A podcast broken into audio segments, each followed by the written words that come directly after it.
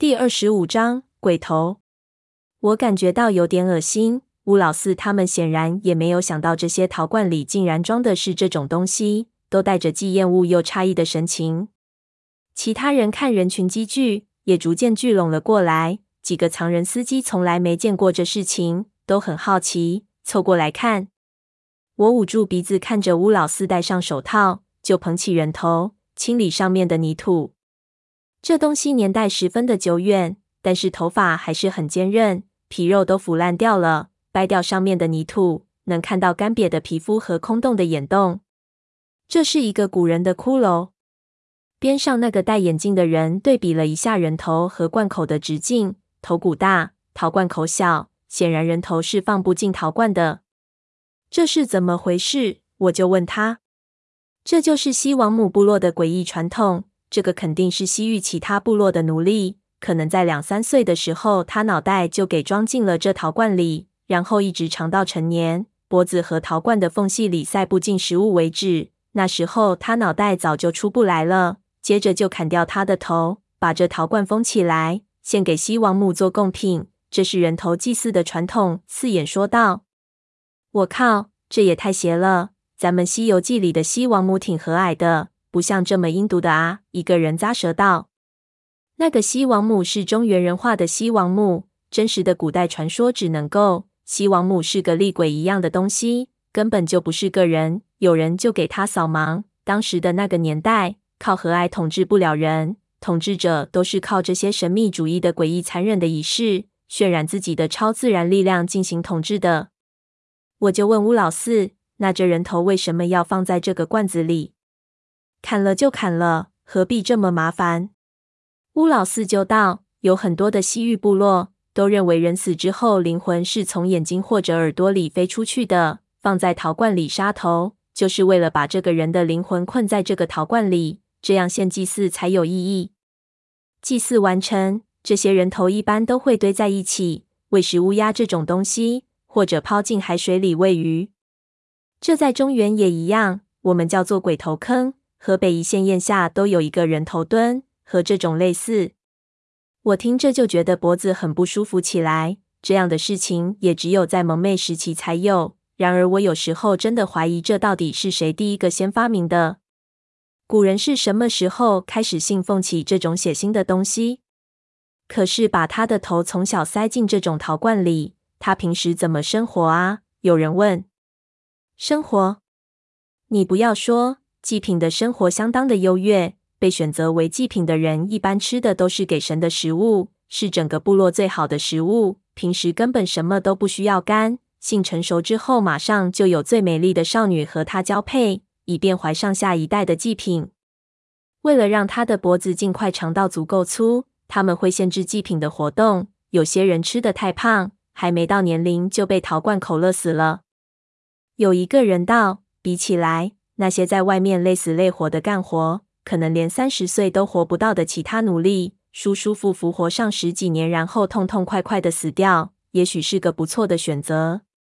那人就摸着下巴，这听上去倒不错。俺对吃没兴趣，不过最美丽的少女俺有兴趣。要是俺当祭品，俺就不吃东西，让脖子长不粗，然后就可以。话没说完，那些藏人司机都笑起来。我拍了一下他脑袋，骂到：“你他娘脑子里全是什么东西？”大家笑了一会儿，乌老四就开始用一种溶液来洗涤头骨，这是考古作业。几个人围着看也没意思，有人就在一边拍手，让他们都回去干活，做撤退的准备。修车的好好去修车，准备好我们就出发了。人还没走开，突然所有人都听到了一声诡异的冷笑。清晰无比的从人群里传了出来，一下我就一身的冷汗，几个人都停了下来，互相看了看。我看到他们的表情，就知道自己不会听错了，心都吊了起来，心说到底是怎么回事？谁在笑？由不得我多想，那种冷笑声又响了起来。这次有了准备，我们全部顺着冷笑声望去，就发现那声音竟然是从一边堆着的人头堆里发出来的。乌老四吓得把手里的那人头丢到了地上，我头皮就一麻，心说怎么可能有这种事情？就在这个时候，几个人突然跳了起来，然后尖叫，有人就大叫：“看，人头在动！”我赶紧去看，只见那头骨堆里的一颗人头上，泥土正在裂了开来，人头在晃动，好像活了一样。我几乎窒息，心说：“怎么可能？”这时候，在泥土开裂的地方突然破了，两只血红色小虫子爬了出来，每一只都只有指甲盖大，十分的眼熟。我一看，脑子就嗡了一声，简直不敢相信自己的眼睛，还不信，再仔细一看，顿时魂飞魄散。那竟然是几只别王！我脚都软了，几乎是连滚带爬的退后了几步。就看着两只、三只、四只。然后是一团红色的虫子从里面喷了出来，和我当时在鲁王宫里看到的那种一模一样，一下就爬得到处都是。我靠，这是什么虫子？我从来没见过。这时候有人还奇怪，就看到一个藏人司机走了过去，想仔细看。我大叫了一声：“你他娘的别白痴，有毒！快退后，不能碰！”那人就回头看我，才一回头。突然，一只别王一下飞了起来，停在了他的肩膀上。我大叫：“不要！”已经来不及了。他条件反射就一抓，啊一声惨叫，他就像被烫了一样，马上把手缩了回来。一看，只见犹如一片潮水一般的红疹在他手上蔓延了开来。四周的人都尖叫起来，纷纷后退。他看着自己的手迅速的，好像融化一般的变成红色，惊恐万分，就大叫。队医，队医一边摔倒在地上，有人上去扶他，有人就往队医的帐篷跑去。我知道那人已经完了，暗骂了一声，冲上去拉住那些上前的人，对其他人大叫：“不要碰他，碰他就死！别发呆，快想办法弄死这些虫子，等他们全飞起来，我们就死定了。”那些人这才反应过来，开始后退操家伙。几个司机脱下衣服就去拍那些虫子，然而没用，那些虫子迅速的分散了开来，拍死的没几只，爬出来的更多。很快又有两个人惨叫了起来。混乱中，乌老四拿起边上一个工具盒，就朝那颗人头砸了过去。那人头早就酥化了，一砸就全碎了。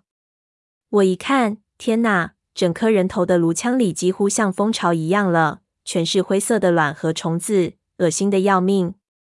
我的后背全是冷汗，心说：看来那眼镜说的事情完全不可信。这人头肯定不是用来祭祀这么简单，倒像是用来养虫子的培养基啊！难道这种别王是在人的大脑里产卵了？我靠！要这虫子飞到城市里去，传统四害的地位要不保了。糟糕了！其他的人头也动了。这时候又有人大叫起来。我也没空去顾及了，所有人飞快的后退。接着我就开始听到嗡嗡嗡的声音，有红光飞了起来，一下子几道就从我耳朵边飞了过去，吓得我一缩脖子。那一刹那，我脑子里第一个念头就是晚了，这一次要死不少人了。刚想完，果然又有人惨叫起来。我转头一看，就看见乌老四倒在地上，痛苦的翻滚起来。再往陶罐的地方一看，只见血红一片，整片沙地上都是红色的斑点。无数的别王已经飞了起来，四周充斥着翅膀的声音。这已经根本没法去处理，一只别王弄不好就能杀光我们这里所有的人，不要说一万只。我心说：这他娘的哪里是祭品，明明是武器！这东西就是当时的原子弹啊！谁要是不服气，往他城池里扔进一个。他娘的，全城都可能死绝！现在只能放弃营地，逃命再说了。我冲到帐篷里，那边休息的人已经听到动静走了出来，看到我跑过来，问我怎么回事。我也说不清楚，就大叫：“别问了，快逃命！到外面车子的地方再说。”几个藏人司机从帐篷里把高加索人背了出来，扎西背起了定主卓玛，已经一路跑得没影了。看着陆续有人跑出来，我心里稍微安了安，跑去叫阿宁。阿宁已经被惊醒，刚站起来，我冲过去拉起他来就跑，他还一下挣脱我，问我出了什么事情。我大叫：“你跑就是了，问个鸟事情！”话没说完，突然一只别王救瘟一声从我额头飞了过去，一下撞倒了阿宁的肩膀，翻了一下停住了。阿宁低头一看，吓了一跳，想用手去拍。我一看，忙抓住他的手，然后用力一吹，将那只别王吹飞掉，拉起他往外跑去。闷油瓶和黑眼镜在外面看车，我们得先跑到那个地方再说。一路就狂奔，也不管三七二十一了。跑出去三四百米，就看到了一个石头记号。我脑子一僵，突然意识到我根本不知道怎么出去。这里的石头记号，只有扎西看得懂。